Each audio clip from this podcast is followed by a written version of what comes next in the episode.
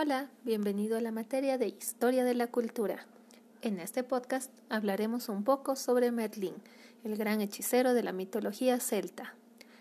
En la mitología celta, Merlín era un mago muy enigmático, hijo de la princesa de Divet y un demonio que podía intimar con mujeres, con apariencia de hombre.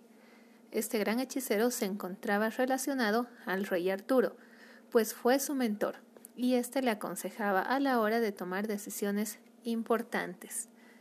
Merlín era conocido como un ser lleno de sabiduría, con poderes sobrenaturales para predecir el futuro, conocer los secretos del universo, además de tener el poder de entender a los animales y hablar con ellos. Asimismo, este hechicero podía volar, cambiar de forma y hacerse invisible cuando quisiera. Todos los poderes que él poseía se debían a que su padre era un demonio.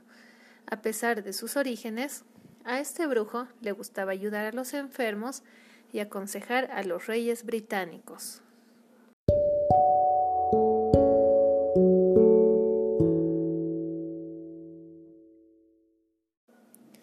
Adicionalmente, este mago predijo algunos hechos que acontecieron como las cruzadas, la Revolución Francesa y hasta el fin del mundo.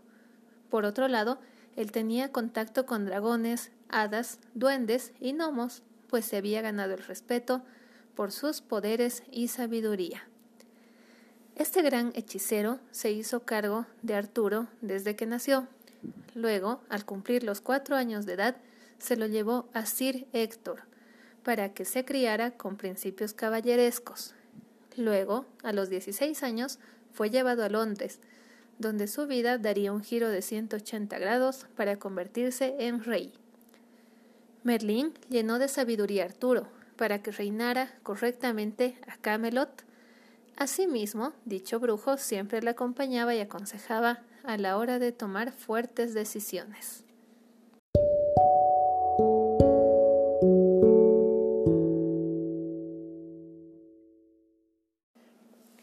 La joven entonces decidió probar su poder y lanzó un gran hechizo hacia el brujo Merlín, aprisionándolo en una gruta subterránea, que tenía una entrada cubierta por una roca encantada.